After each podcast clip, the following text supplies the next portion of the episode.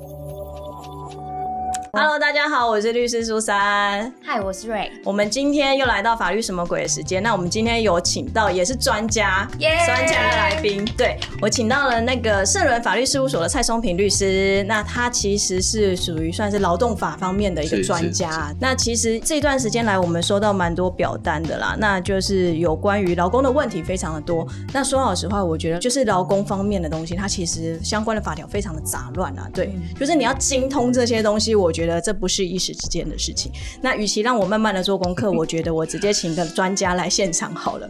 欢迎专家。对，而且因为我们蔡律师其实他在很多县市政府，像新北市啊、基隆市啊、台北市啊，甚至云林苗栗，我都还有看到他去很多乡镇市，就是演讲有关于劳工方面的啊。而且听说也有在补习班教书嘛，教劳工方面的吗？没有没有没有，之前补习班是教民法的部分。民法对啊，所以我就想说，哎，精通民法又劳动法这些的话，我觉得找他来应该可以。为大家解惑，是因为。精通的是劳动法，比较赚不到钱，所以只好去补习班 检查。也不是，哎，劳工法其实很大市场，哎，哦，对啊，我刚刚就讲，它涉及的法律那么多，要能精通。而且其实每个公司或事业单位，其实一定会遇到有关于劳动法的问题，因为你只要有聘雇员工，就有劳动法律的问题。对啊，对啊，就像我打算要聘雇员工了，所以我现在也开始必须去了解这些东西。对对对，那因为我们其实有蛮多个问题啦，就一一的请我们蔡。蔡律师来帮我们解惑一下好了哈。首先呢，是有一位廖伟志先生，其实我觉得他还蛮不错，蛮遵守我们的规则的。因为其实还蛮多人陆续会跑到我的 Instagram 去问问题，但是其实 Instagram 就是一个呃生活分享的平台或是什么的嘛，就交流的平台。所以其实我们都还是希望大家问题还是回到我们的表单。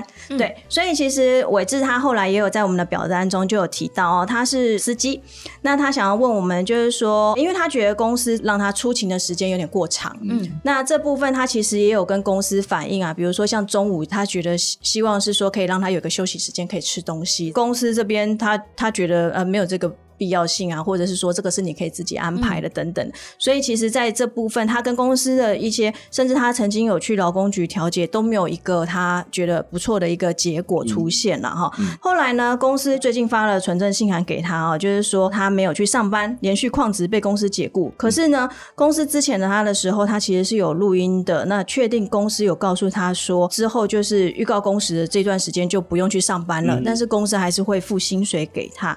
那他觉得说。说这样子就跟你当时跟我讲的不一样，你不是说就是之前我了，我这个时间不用来，结果你现在居然说我旷职要解雇我哦，那这两个意思其实就是差蛮多的啦。他是希望说借由他的经验来分享，让更多的劳工知道说如何去保障他自己的基本权利啦。那还有就是说，因为现在有一个叫做劳动事件法。是劳动事件法开始施行以后，他也希望说，借由我们的节目，可以让更多劳工知道说，他要怎么样透过这些法院的劳动条件程序去争取他的权益。对，讲了那么多，直接先问好了，就是蔡律师有没有一些？因为其实我知道货运司机来讲还蛮辛苦的啦。对，对你有没有接触过什么货运司机的一些相关的例子，可以跟我们大家分享的呢？有关货运司机部分哈，其实我接触过的案例的主要的问题就是在于说。他们因为要把东西送完，哦，然后才可以完成他今天的工作。但是呢，一趟或者说哦送出去，那也不知道说什么时候才会送完。哦，那中午有可能也没办法休息的这种情况，那很长就会发生。他认为说中午既然没有休息时间，那所以说他那一段时间应该也算作是工作时间。对啊。那所以说雇主应该要把那个原本的休息时间列为工作时间，然后计算加班费给他。我会有这样子一个争议。好了，但是呢，这个我们都会跟好劳工说哈，假设说你的休息时间哦，那真的是有在工作情况下。其实依照劳基法的规定是说，每四个小时要休息三十分钟，或者是法定的规定哦。假设说你认为说你有在休息时间有工作的情况下，你应该是要提出证明说，哎，你确实有在这一段期间哦有在进行工作的这样的行为。那以货运司机来说好了，要怎么去证明他的在有在工作？其实就是例如假设说你有去客户那边送货，那货客户那边会有一个签收签收单的部分，那签收单上面可以记载时间呐，啊，又或者是说哈，你今天哈，假设说你开着货或者是出去，这个车子上面有可能会有这个行车记录器或是 GPS 的记录哦。那这个部分也可以拿来佐证说，你当时假设说中午十二点到十二点半是你的休息时间，但是你这时间还在送货的情况下，你可以拿出这个东西作为佐证，说明说，哎，我今天确实有在休息期间来工作。那雇主你应该就要把这一段时间加计到哦这个我的工作时间，那再计算哦这个加班费哦给这个劳工。那但是也要跟哦这个 雇主说明，就事业单位然后说明，假设说哈劳工没有办法有休息时间的情况下，其实你这样就已经是违反劳基法的规定。对啊，对啊。那那如果劳工有收集到相关的市政的情况下，把资料送到劳工主管机关，不管是劳工局或劳动局，你有个有可能就会被依照劳基法来进行裁罚。哦，那这个是比较会常遇到的问题。那还有的其他问题就是像说。那有的货运司机会认为说，啊，我提早送完货，那我提早回家了，哦，那这种情况下可不可以？好的，这样的状况，那其实我们就会跟哦这个劳工说，假设说雇主今天有原本是有表定上班时间的，那好，雇主也允许说，你送完东西你就可以先离开，好都这种情况下，那确实啊，你送完货就可以离开，那但是必须要讲，货运司机的工作不是只有送货。它还要包含行前的相关的准备，例如说把货放到这个货车上，或者说哈进行了这个货车相关的这个准备的活动哈，那或者清洁，或者送回来之后，你还有可能要哈这个再点一下明天明天准备要送的东西，所以说他的工作时间其实不是只有手握着方向盘开车这个时间的哈，所以说这些都应该要加计他的上班时间。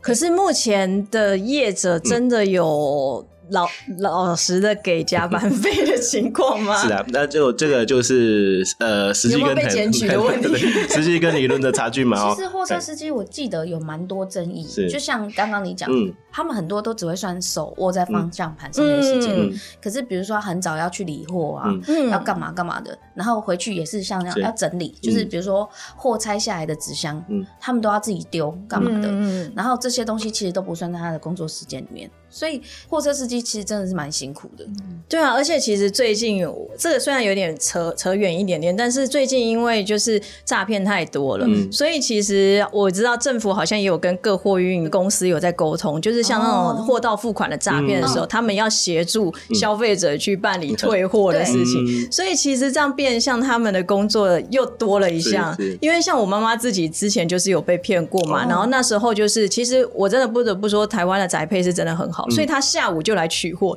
那等于是他早上跑了一趟，他下午又特地再跑一趟。对，那其实诈骗还是那么多啊。那如果说这样情形，每一间货运公司都要协助配合，我觉得其实司机真的很辛苦哎。是啊，其实司机工作一直以来都是一个很辛苦的工作，因为他除了长时间开车这个疲惫以外，那还要进行相关的事前或事后的相关的准备活动哦。其实他的工时真的是蛮长的。嗯，哦，那因为我之前有听到，我有一个就是朋友的爸爸也是货车司机，然后他说公司会让他们再签一个内规，就是你上班的时候会签一个就是雇佣契约书嘛。嗯，然后还有另外一个就是雇佣契约书里面有。有一条就写到说什么，呃，如果发生纠纷，会以公司内规定为主。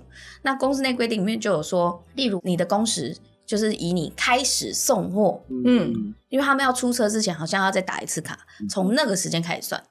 哦，对，好聪明哦。对，然后。所以他们就会有像我同学的爸爸，他就是每天几乎都在超时工作，但是他就说在公司的记录上面，他就是上班九个小时而已啊，啊还一个小时吃饭，可是其实他从来都没有休到那一小时，所以长时间下来身体就搞坏了。是，那这种内规是合规定的吗？原则上嘛，哈，这个虽然公司有做另外在做内部的规范，但是实际上我们在法院的时候，还是以他实际的出勤状况来做认定。哦，那个他内部的这种规定跟实际不符的情况下，法院还是会依照证据来哈判断说，那到底实际工时是多久？哦，这样不会因为他内部有一个规定，所以。那个出勤那个打卡，然后开始送货，然后才开始计算工时。那这样一个内部的一个工作规则，好，或者是说哦相关的规定，那就直接认定，那只有这个手握方向盘或者是开车的时间才做才做是这个工时。原则上法院不会这样认定。嗯哼哦，而且他们那个内规里面还有一个，我觉得超级不合理。嗯，就是他们上面是有写说月休八天，嗯，然后一状况调配，嗯嗯，所以淡季的时候呢。你就可能是休到十二天，但旺季的时候一个月只休四天呢。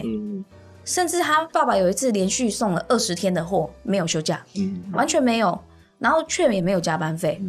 我觉得，呃，如果说少上班的时候，这就会关系到另外一个问题，就是就像你刚刚讲淡季，他可能就休十二天嘛，对不对？对。那这样其实就会关系到一个部分，就是薪水的问题。嗯，对。那他的薪水也是照原本的月薪给吗？还是他会就会说，因为你少上班，所以我就扣你钱？哦，他是照原本的月薪给。但是因为呃，例如说，我们不是会有国定假日，比如说农历春节的时间，那段时间就是特别的忙，几乎每一年过年，他爸爸从来都不休假。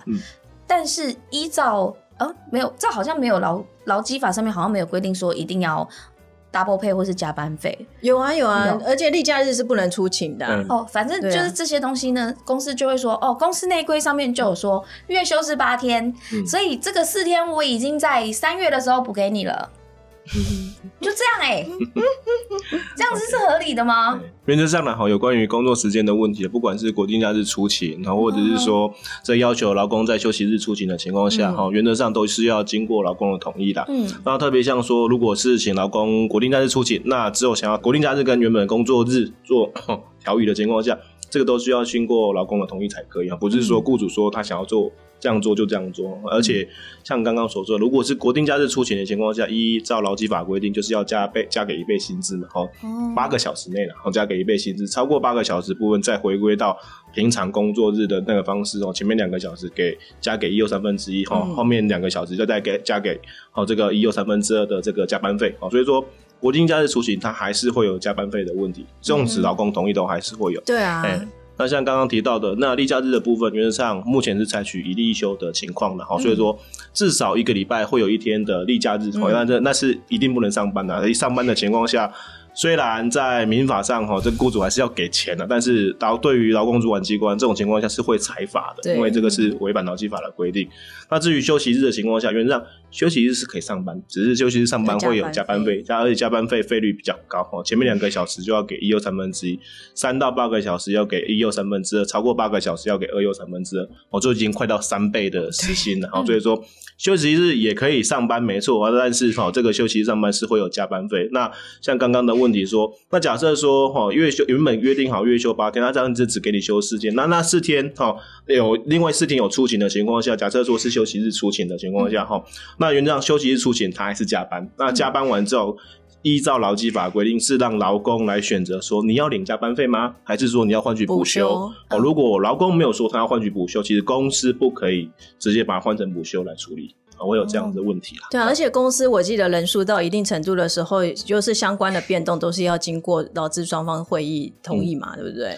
诶，原则上哈，这个就劳基法里面有关于哈这个加班，要要不要加班，或者是说要不要实施变形工时，哈，这个都是要经过有工会要经过工会同意哈，没有工会要经过劳资会议同意。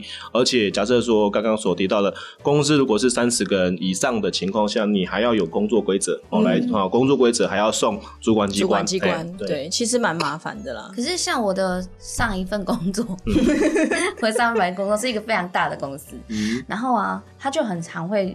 就是我们也是进去的时候也签了一份内规，嗯，然后内规里面就有讲说我们是算工时，嗯，我们一个月工时，比如说是例如啦两百好了，两百小时，然后他就会去排，就是呃，可能我们假日也会上到班，但是这样算一算，我们就会有八天的休假，然后这两百小时里面很长就会用到国定假日，嗯，或者是公司里面就会直接让我们签说所有的时数会变成补休。超过三个月，它会自动消失不见。嗯嗯，所以这也是不不合理的。哦，原则上不行。对啊，不行啊，不行这样子，因为这有多久的追溯期呢？有关于哈，因为有关于加分费，加分费本身是薪资的，哦，所以说加分费在民法上请求权时效是五年呐，所以说你五年内都还可以。对你来不及了，你来不及。对啊，因为其实呃，原则上蛮多行业它都是可以采用变形公司，但是我们原则上就是他刚刚讲的，就是要一例一休，一个例例假日，一个休息日。那例假日是绝对不能出勤的。其实这是对我们劳工的保障。对，那甚至是说刚刚有提到，就是签内规的部分，基本上你签内规就那也是一个契约，嗯，可是原则上它还是不可以抵触到像我们劳基法的一些相关规定，因为其实大部分公司签内规都是想要规避劳基法，对，而且公司签内规以后，你就会以为说，哦，我跟公司也签约了。我可能要打官司或什么的，我站不住脚，嗯，所以通常我们就会不惹事，嗯，啊，对啦，对而且通常大家都会觉得我们这个产业圈就是这么小啊，如果我干嘛了，可能就会传出去，对我之后求职可能就也会不方便。嗯所以其实大部分来讲，只要不是太夸张的，通常大家就是自己吃这个闷亏了。嗯而且通常的哈，这个劳工还在任职期间，你现在还在雇主那边工作情况，你也不可能，你也不敢 这样做啊不敢，也不可能公开的这个跟雇主然后对杠起来，因为这到时候你纵使你继续留任在这间公司，你有可能 后续就会被公司的人刁难啊对。啊，因为像我之前也有遇过人家来跟我们说他被职场霸凌啊，他多难过啊，他想要在公司就上吊啦，什么什么的。然后我就会觉得说，那你要不要赶快找下一份工作啊？那你现在还在这一份工作，然后你来就是想要走一些救济途径啊，可是你还在这边呢，你只要还没有离职一天，这不是关系很尴尬吗？对啊，我建议他去看《职场大逃杀 这样不红。好，哎、我们还有其他的问题哦，就是说，呃，因为最近几天就是疫情的问题啊、嗯。其实疫情的大家都开始越来越又开始关注起来了嗯哈、那这边有一位叫做新竹阿贝哈、他说他在疫情的初期啊，就是可能在呃十二月一月的时候，就是去年刚开始的时候，他出国期间就遇到了大爆发，导致回国后需要居家隔离哦。嗯。那其实，在刚开始初期的时候，他出国的时候，公司没有禁止哦，嗯。而且他出发前其实有询问，就是公司也有跟他说你可以去，所以他是经过公司允许的。是。那可是呢，后来公司就因此哦就就责了，因为他需要居家隔离嘛，对，所以公司就因此就责将他考绩打最差哦，嗯。最差的话会影响四年内的升迁、薪资调动哈、连两次最差的话就会无条件开除哦。嗯针对这个情况，他其实有咨询过劳工局哦。嗯那劳工局是跟他讲说，这个没有实质上的损失啦，所以没有办法要求做协调这样子。嗯那他还有没有其他自救方法哦？哦因为其实这边我想到的就是，其实公司内部考考绩的评定，这个好像很难用法规去介入哦。呃，因为公司考绩的评定涉及到人事评议的裁量权限然后、啊那但是其实说也不是说法律完全没办法介入，因为原则上假设说公司在做考绩的这个评定的时候，它违反公司内部的这个相关的考核的规定，嗯，然后它做出了一个考核的结果是跟公司规定不符的，或者说它有决定滥用的情况下，其实这样子一个考核好的结果是不是有效哈，或者是说有违法，其实这个在民事法院，我想这个都还是可以去争执。可是考核规定通常都会是一个比较模糊的不确定概念吧？对，那还 是呃是是没错，但是假设说以他这个案例来说好了，公司如果真的是以他回国后被居家隔离十四天，哈。呃的这种情况下，哈，那那后来哈，那在他的考绩上，因为出勤不佳来做特别的考量，那这时候他就可以去检视说，那公司先前有相关的规定说不行吗？如果没有说不行的情况下，那你现在以这个作为考核的标准，那我想这个考核本身就会有问题。我觉得公司应该也没那么笨啊，嗯你太小看公司了。对他他跟你说我没有，嗯？他应该会除了这个以外，还加了一堆其他的对理由，莫须有的东西是啊，所以说哈这个部分就要来看他那当时公司在进行考核的时候，他考核的标准有哪些？对，项目还有哪些？对对啊，可是这个真的也没有办法到劳工局去做调解。公司它的考核还是不透明的，你甚至连领考核完的成绩你都看不到，嗯只有到最后你拿到年终奖金年终奖金，嗯嗯你，才知道。对。像像他刚刚所说的这个案件，其实原则上还是可以到劳工局去寻求调解看看的哈。那透过劳工局调解人或调解委员在场，然后说明说哈这个相关的法律上规定应该怎么处理。那或许公司有可能哈可以愿意坐下来跟他讨论说，那就你的考核的部分要做什么样的变动？哦，有这是有可能的啦，有可能，对其实还是要看公司的诚意对对到哪里啦。对对对，没错可是。他如果去协调完以后，嗯他也应该也差不多可以准备不用做了吧？就是这样就会点你黑点点啊。这个人问题很多，没事就找劳工局，你就看到你的那个 HR 底下还有备注，还给你 highlight。对，荧光笔又红线这样子，我觉得确实，我们在劳动在劳动局调解的时候，有时候确实会遇到公司的人来说。哎，你为什么要申请调解？哦，这个我们试一下谈就好了。你把事情拿到劳动局这边来做什么？哦，那这样子的话，我们可能就没办法来进行哦这个调解的这个行为。但是我就我会觉得说，哥就是你们双方已经有争执了。然，后有可能他去争去去申请调解，然后当天后后面是律师团，公司来律师团哎，摆明要压死你啊！真的不行，好可怕。对，然后还有就是哦，因为讲到劳资调解嘛，就是有一个叫小甘，小甘，抱歉，我我有个问题，我想请问一下，那在申请调解的时候，我可以就是去找辅助律师了吗？你说法服吗？对对对，法服没有办法哎，对，法服基本上是要诉讼案件，所以调解的时候，我还是自己要面对律师团。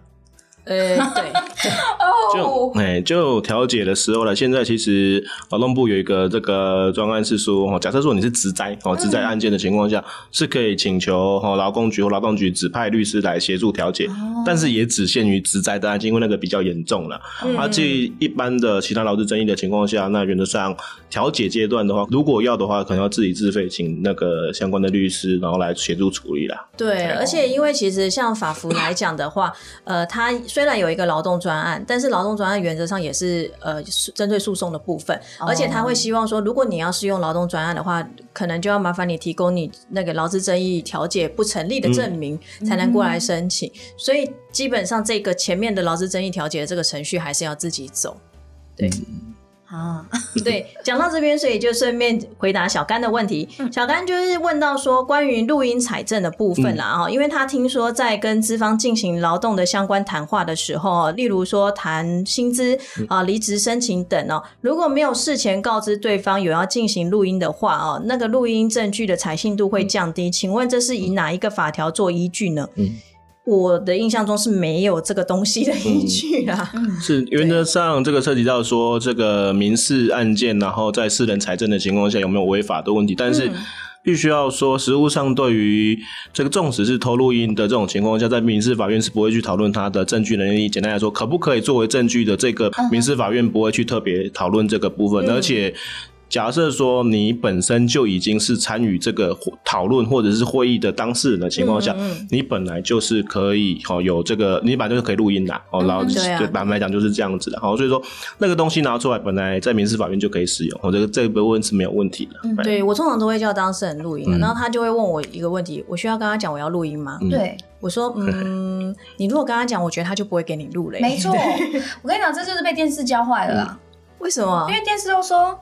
哦，你的录音违反隐私权，就是你没有经过我同意就录我音，嗯，所以你这个东西证据不成立。反正就是就是经历了我一个朋友，嗯，在之前的时候，HR 的态度非常的糟糕，所以我那个朋友就跟他说，不好意思，我现在要开始录音，嗯，然后 HR 就不讲话了，他就问他说，请问你有听到吗？我现在开始录音，我对于你讲的话，嗯，非常不合理，嗯，然后对于你讲的每一个举证，或是我们当下发生的事情。你都没有说清楚，嗯，因为当下其实他们是把东西收好，然后跟我朋友说，哦，sorry，你被之前了，因为公司后面的营运方针，所以你被之前了，然后当下就叫他走人。那走人之后，他们就要开始谈那个他们的条件嘛，就是之前的条件。然后公司明明就是在大陆，但却用台湾的之前的那个劳基法要支遣他，就是其实呃权益上有点不一样。所以当我那朋友跟 HR 讲说我要现在开始录音，那我跟你智慧一下，嗯，他就不讲话，从头到尾都不讲话。然后我朋友就说，嗯，不好意思，你还在吗？嗯，在啊。嗯，然后他就说，哦，我现在要开始录音，那我想要请你把刚刚你讲的那一段再重复一次。我不要啊，我讲了什么？我什么都没说啊，就这样哎。对啊，所以所以我才会说你知会他，他可能就会不理你。他已经有预已经有预期说你要把这个作为之后的诉讼程序使用的情况下，大部分的人。大概就会沉默这样子的来处理。对啊，对啊，所以其实我通常也都会跟来询问人，就是讲说，会比较建议说，你可以跟公司在沟通这些事情的时候，用公司的 email。哦，对，因为你很多公司他们都会习惯用 email 来做一个交谈，甚至还会副本给谁谁谁这样子。所以其实你有这个 email 的话，我觉得它就是一个很明确的证据了。嗯，对。好，然后我们还有一个问题，其实我觉得这个问题好像我都可以回答。好，就是安妮，安妮她问说，想询问月薪的计算方式是可以当月份的工作日为基准来计算吗？比如说二月份的月薪就会比其他月份的少钱吗？嗯哼，对啊。好好，关于这个问题，其实涉及到说你跟公司当初约定的薪资的计算方式是怎么样。假设说你是跟公司约定日薪的情况下，就是有出勤才有钱的时候，那有可能会因为工作日比较少的情况下，薪资就会比较少。对。但假设说你们原本就是约定一个完整的月薪，假设说一个月三万块钱的情况下，好，那纵使二月份上班的天数比较少，你还是可以领到三万块钱。如果你全部都有出勤的情况，你还是可以领三万块。对，所以，这个我觉得。这就是我最近在考量的东西，因为我就是明年要聘请员工嘛，然后我就认真思考了一下。如果我一月就聘他的话，这样我二月很吃亏，因为二月都在过年跟那个二二八年假。没错。对，然后你看，如果因为我一定是月薪的嘛，我不可能是日薪的，所以这样子我就要付他一个月的薪水，但是其实他根本没有来工作几天，而且二月只有十几天要上班。对，本来就已经只有二十八天了，还放那么多假。对对，所以我就决定我二月再来面试员工，三月一号叫他到职。不是，可是我觉得这件事情，其实有时候我们都会说是惯老板，惯老板，但是其实我就有几个惯员工的例子。像我以前有个同事，他就是非常会请假，嗯，他很会，他就比如说过年总共例如七天好了，然后前面我如果请一天，就会遇到六日，嗯，这样就变十天，嗯，然后如果后面呢，我又再请两天，又会遇到二二八，这样总共可以休十五天，很会算啊，对他就会去请这全部的假，然后把它放特休进去，嗯，然后就会让大家就是其他人都超忙碌的，嗯，这种超级。可是因为这是他的权利，对，他有特权。可是你就会觉得，我觉得这有时候应该要看人品。没有，因为嗯，我觉得有时候怪员工，有些老板其实他们并没有恶意，嗯，但是他们就会遇到这样很会算的员工，所以导致公司后来就会有一些措施出来。然后这个冠员工就会觉得非常的北宋，他就觉得公司很鸡歪，针对我。嗯，也是因为这样，所以他的那时候我们的考核，他被打的不好。嗯，但是他也不会自我检讨，他就觉得是公司的问题。嗯嗯，那公司都没有办法自保吗？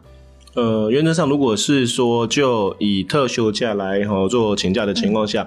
因为在劳基法一百零五年修法之后，特休假是由劳工来指定的啦，所以说劳工指定嘿哪一天原则上都是放哪一天来做哦这个放特休假的这个行为，除非他的这个指定的行为已经影响到公司营运的时候，公司才可以另外再跟他讨论说，那是不是改另外一天哦这样来处理，要不或者这个是他合法的权利了。而且我记得特休其实也不用付任何原因嘛，就是说我要特休，以前我我要请假的时候，老板都会问我说你要干嘛，你就特休啊。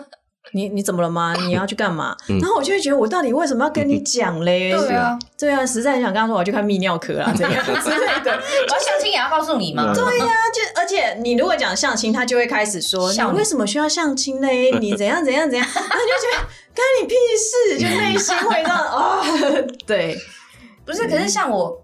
我讲的那个同事，他是真的会影响到你的工作的情绪还有心情。反正我们某一年的那一年的过年已经够长，好像休了十四天。反正某一年我忘记，反正很长。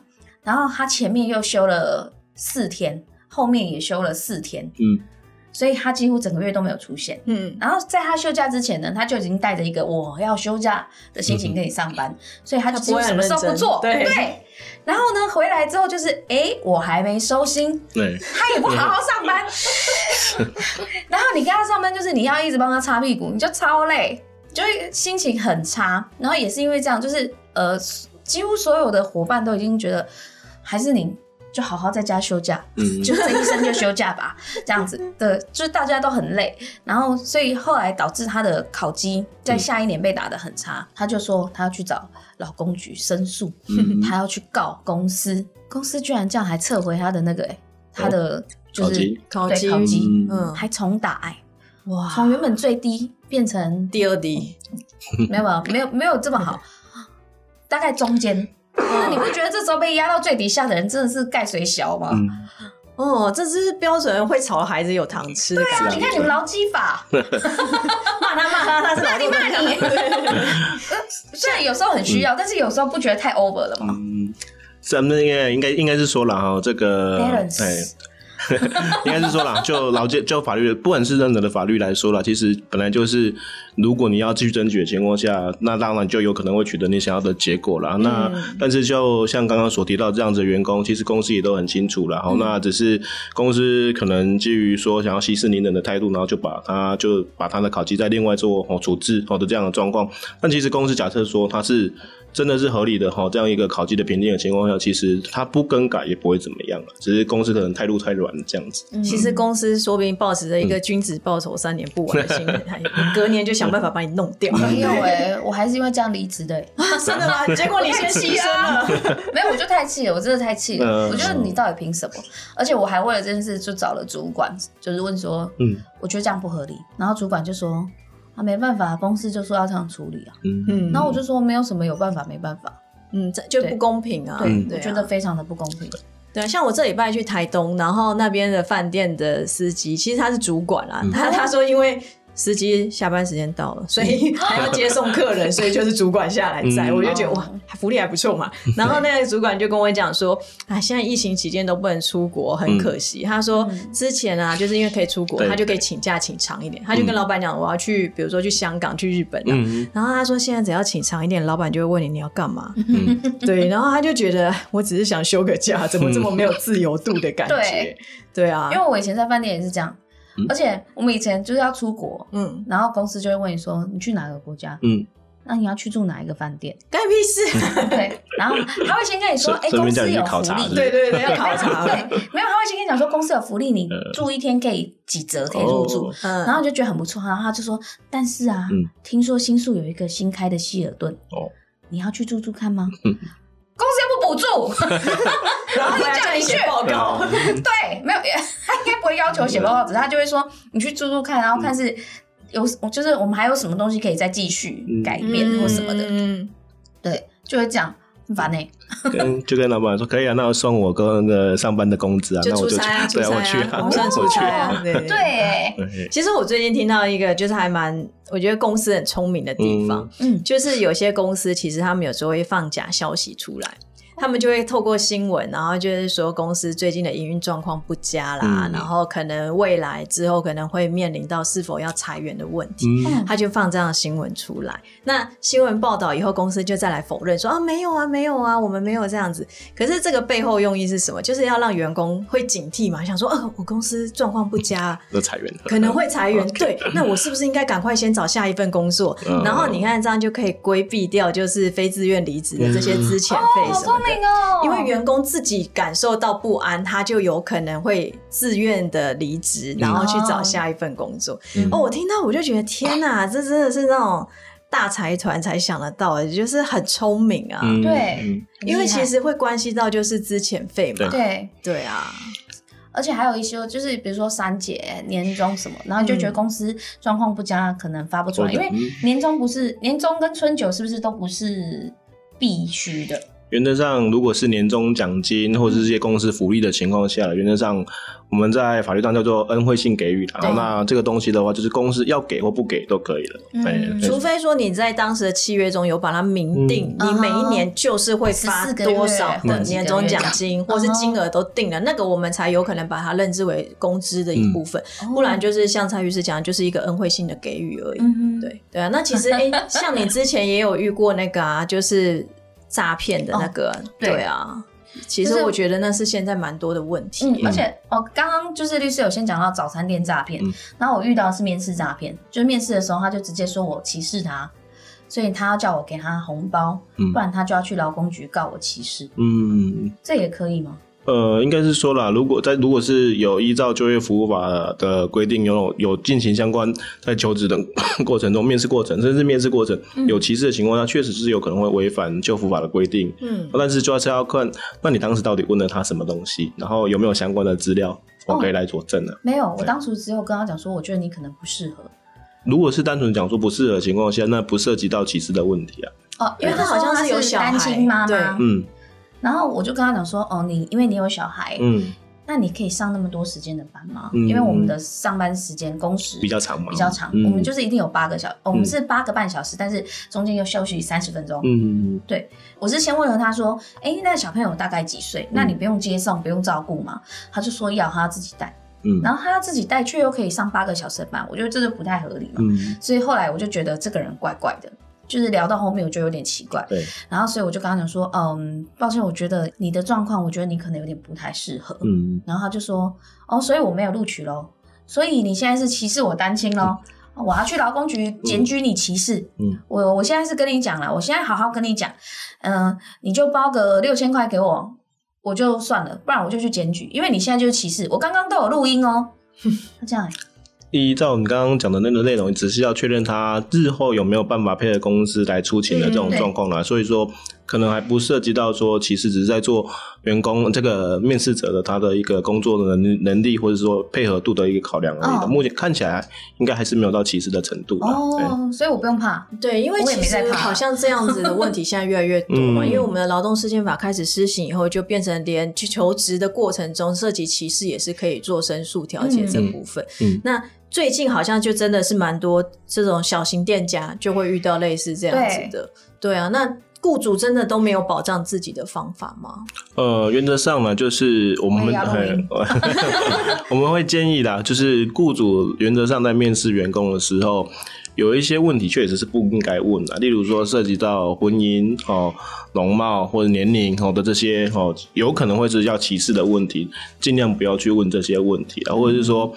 你也不要明讲，你其实，在面试的时候，应该只要单纯的就工作能力有没有可能符合的这个部分来做考量，或者是说，假设说你觉得在面试过程，你觉得这个人 OK 哈，可以可以这样试看看，那你或许在劳动契约里面约定好说试用期间的这样一个规定，来避免说哈，这个到时候这个员工其实是不适任的，好，那其实试用期结束之前，你都可以随时支见他。哦，那其实这样对雇主来说就比较不会有问题。那真真的不建议雇主在。面试的时候随便问一些个人隐私的问题，我觉得现在让雇主有点难问。对啊，而且试用期这件事是不是也听说不合法？因为没有不合法，它只是没有在劳基法里面有任何的规定。对，所以其实对于劳基法来讲，它也是一个正式的员工。对，只是当然我就是因为你试用期一定会有讲说，我们可能会因为你的一些状况，我们再来评定要不要留任什么的。嗯，所以它可以就是。他可以决定的东西就会稍微感觉比较多一点哦，原来是这样。对啊，不是，可是现在你看这些事情，雇主其实真的都蛮倒霉的。其实我觉得，因为过去来讲，太多雇主对于劳工太差了，哦对，所以才会有对劳工那么多的保障。可是怎么知道现在劳工越来越敢跳，你知道吗？就会开始去找这些问题来去找公司麻烦。就像我自己要开始请员工的时候，其实我也会很担心，我都会觉得我是不是要先去拜拜拜个一个礼拜之类的，因为我都很怕，就是找来的员工如果他不 OK，我又不能随便支遣他什么的。我支遣他，我要给他支遣费或者是什么的。嗯，我就觉得天哪，这真的也是一种赌注哎！我像我朋友的烧烤店啊，他他其实也是蛮特别的状况，他就是先请了一个员工，然后那员工来的时候，哎，还蛮好的，所以。他因为他是自己开店嘛，所以他就那跟那员工就感情很好。他就说啊，如果你朋友来的话，可以请他们喝一些酒，没有关系啊，可以就是朋友来招待一些酒，一些生啤酒没关系，因为他们店里就有生啤机嘛。他们就生意蛮不错的。后来又有一个女生来面试，呃，也是录取了。然后大家哎感情都蛮蛮好的。后来他才发现他们的互动怪怪的，才知道他们其实根本早就是情侣。嗯，是男生来上班，觉得这边福利不错，嗯，所以叫女生再另外来面试，但是他没有跟他说他是他女朋友，嗯，所以这个第一点是不是就有点怪怪的？因为其实你就可以跟他讲说，哎，我女朋友她也工作能力不错，然后大家那么好嘛，所以我想叫我女朋友来上班，好不好？嗯，然后我觉得他可能第一个他也怕说被说是办公室恋，就是两个如果一起排休或干嘛的，嗯嗯，会有芥蒂，所以他们也没想清楚，然后反正那女生来面试之后，他才。从旁发现他们好像是认识的人，嗯，好，他发现他们情侣，这也是有点，就是他就好像有一次是他看到男生手机有女生照片。的对话，嗯，就是他们的对话，就是可能在聊天聊一半，男生去上厕所，嗯，然后我朋友就趁机看了一下，就发现看他们早就在一起了，嗯。就不是来面试两个才在一起，是早就在一起，然后用有点像是半欺骗的方式让女生来上班，结果。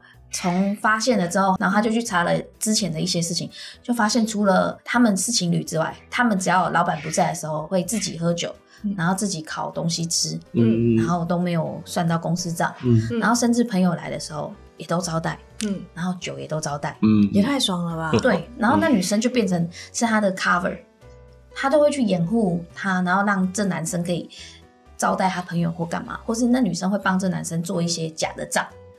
就是例如说，嗯，我开了十张串烧的单，嗯，然后到最后，然后因为老板烤嘛，可能开了然后给老板，然后老板烤了出去之后，那女生再把它弄不见，把它丢掉，然后从头到尾男生没有经手啊，所以老板刚开始就不会想到这里去，嗯嗯嗯，对，然后他也不能支遣他，因为他没有证据，对，而且情侣关系其实这个不不构成说对啊不构成影响是不是？是不是？你们你看一看什么什么劳基法？可是 因为、啊但是有时候也女朋友也是老板自己面试来的、啊，对啊，但是对啊，不知道这两个人会做手啊。他其实会发现，是因为他的那个食材，就比如说进货成本还是这么高，嗯但是收入对就变少了，嗯但是他店里面又没有监视器，可是这有一点尴尬的是，他刚刚一开始有讲，就是你可以请人家什么喝酒的部分。对。对，所以他而且所以他现在连之前他们都不行，但是啦，假设说，因为刚刚说老板原则上只同意说他可以招待酒的部分嘛，嗯如果说后来连哈相关的食材食材的部分，然后都有这样造假的情况下，有可能会构成诈欺或业务侵占的情况的。但是他没有哎证据啊。所以说这个就是雇主要去收集证据的部分。啊，比较尴尬的地方。好烂的，什么时候修法？等我当总统。而且对，而且对雇主来说，他在营业场所里面设置监视录影器，这个其实也是在合理的范围内啊，对啊他可以，大家都可以去做啊。对他只要不是造厕所就好啊。嗯 对因为啊，他当初都没想到会人这么坏，所以我才说，其实现在也不是说只有劳工会吃亏，其实也还蛮是多啊。好的雇主。嗯。对，所以我，我觉得这是一种恶性循环，哦。因为可能原本好的雇主一直遇到坏的员工，嗯。所以导致到最后雇主就会觉得我要自保，嗯。所以他有可能就不会对员工这么好了。对，对啊，其实我觉得这不是一个良性的嗯一个环境啊。因为像他现在为了这件事情，他就每天都要上班，每天呢、然后好累哦，那干嘛请员工？对，他就觉得我干嘛？请员工，我还请两个员工，然后我请两个员工，我每天这么累，每天都一直上班，啊。就是为了哈他们。那叫他装个监视录影器就好了，啊为什么那么辛苦？呃，其实监视录影器也会有一些问题，因为其实他之前有用过小米，嗯。然后它是可以动的，嗯。然后所以他们好像就把店内的网络拔掉，他就不能拍了。哼，那你设置那种固定的啊，对啊，不是它，它是就是我说它的镜头还是可以转动，可以看很多地方的。嗯然后，但是这个东西就是要联动他手机，就是要网路。嗯，嗯，然后他们就把店内网路拔掉。你也不能说好了，是他你叫老板所有的灯通改成监视画面，然 后看他怎么拔。然后他没有，他网络一拔掉，他就不能拍了，因为没有网络，手机也看不到。嗯，对，然后他老板就会说，就打电话回去店里，就我朋友就打电话回去说，哎，那个我店里面的网络是不是断掉了？嗯，然后那个那个女生就会说，网络断掉没有啊，好好的啊。然后他就说，呃，可是呃，监视器的状况好像怪怪的。哦，你偷看监视器干哈、屁事啊！然后他就老板就说，哦，没有啦，是刚好想看你们忙不忙。嗯嗯嗯没有啊，嗯，哎，我不会用这个哎、嗯，很厉害敷衍过去了。对，叫老板教他一下怎么用啊。老板教过啊，然后他就说，老板就说啊，不然你刚开始他也没想那么多，所以他就说，那你把它重开，然后他这时候再把它插回去就好，然后你就不知道他做了什么。嗯。然后他就跟我讲说，例如说他们如果食材成本十万，嗯。他们那个月可能就是五十万的业绩，嗯。例如这样，然后可是他们那个月呢，食材成本十五万，那嗯业绩只有三十万，嗯。嗯。就是两不管食食材成本还爆，然后业绩还掉，嗯，对，然后他就会跟老板说，不是啊，我看那个东西就坏了，臭掉了，我就把它丢了。晚上收的时候，发现那个鸡屁股都坏了，嗯，很聪明，就把的很丢了聪明。这样就变成是雇主怎么去管理员工的问题了。对啊，可是嗯是啊，嗯 可是小这种小摊子不可能会有什么工作规则什么的，真的很尴尬。人品人品。对啊，那我们最后想说，请蔡律师 看能不嗯能帮我们提醒一下，对不论是员工或者是雇主，好了，有没有一些你觉得比较重要要提醒大家的？好了，嗯因为其实就像我讲的。雇主也是真的有些是好的雇主啦。那在管理员工上面有没有什么一些建议，以及就是说，虽然我们一直说劳工都是被打压的啦，对啊，那当然有些真的还是被打压的状况。那有没有什么可以提醒他们，就是保障一下自己的权益方法？我都会建议哈，不管是雇主或劳工的部分呢，原则上哈，在劳资关系里面，你的双方权利义务关系最好一开始就先用契约把它明定下来。嗯因为我们在劳动局看过太多了哈，劳工来申诉，或者就劳工来申请调解，然后呢就说当初雇主说怎么样怎么样哈，然后结果呢，他我们就说那你们当初有签契约吗？啊，说没有啊，没有的情况下，你等一下人家雇主主来哈说没有啊，当当初没有答应这些事情的时候，那你怎么去证明好有这样的状况？又或者是说雇主哈他呃这个有有针对劳工有一些哈这个一这个限制的情况下，那也没有写在哈这个劳动契约或者工作规则里面哈，所以说我们都会建议。你至少在一开始的时候，想要避免相关的问题，你至少先白纸黑字把你们的想要约定内容写在劳动契约里面，或者工作规则里面，哈，至少这样可以避免后续很多的纷争。而且我跟必须要说，很多的时候就是误解就是这样来，嗯，因为你不清，你以为哦老板的意思是这样，但是老板意思不是那样的情况下，你们两个意思完全不一样啊，哈，他不一样的情况下，又没有一个东西可以来依循的时候，这时候劳资争议就会出现，嗯，对啊，所以说。至少白纸黑字写清楚，这我觉得是这是很重要的。那另外对雇主来说，其实哈现在的不管是县市政府哈，或者是哈这个相关的法令的咨询哈。雇主其实应该也要去做相关的劳动法律的咨询呐，哦，不是说只有劳工需要，雇主本身，既然你是好这个劳基法上面的这个经营者的情况下，好，你是雇主的情况下，你本来就有遵守劳基法或相关法令的义务，所以说你要做任何事情之前，如果你有疑问，你应该先询问一下说相关律师好的这样的意见，或者劳工局劳动局的咨询，这都是免费的这样子一个资源呐，好，所以说哈。原则上有问题就先问，不要做了之后再来说。哎，哎呀，我之前做那那个要怎么办？我只能说，有的时候木已成舟的情况下很难处理啊。好，事前预防会比事后的这样子一个救济会比较哈，这个更有效一点。对对啊，而且因为就像我刚刚一开始开场的时候，我们讲到，其实劳动的相关法规真的非常多。就像常常会有人问我劳退啊，甚至还问我健保这些。哦天哪，那个我真的是永远搞不太清楚，都还要再重新复习过一次。因为其实光劳基法，因为它也不断的一直在修正，其实有时候修来修去，我都会搞搞不太清楚了。所以我就觉得刚刚蔡律师讲的蛮重要的哦，就是不论是说呃你未来打算要做什么，其实都还是先建议说，现在有那么多的可以使用的平台，都尽量先去用，问一下，了解一下，以真的避免说你做了以后开始有争端的时候，你没有办法去挽救它了。嗯，是啊。好，那我们这一集就是真的还蛮感谢我们请到了圣人法律事务所的蔡律师来到我们现场。那如果说有任任何相关的劳动问题，其实都还是可以去询问他的。那咨询还是要收咨询费啦，哈，对，因为我们专业都是有价的啦，哈。那也一再提醒大家，就是不要把我的 Instagram 当做一个免费的咨询平台，因为可能我还是不会回答你啦。对，有任何问题都是可以在我们的节目下面的表单来做询问。那我们一样就是会在一个情况下，我们就会像今天这样子，请我们一个专家来为大家来做解说哈。那如果喜欢我们的节目的话，要继续帮我们就是按追踪、按赞，然后开启小铃铛。对，那今天就到这边喽，谢谢，谢谢两位。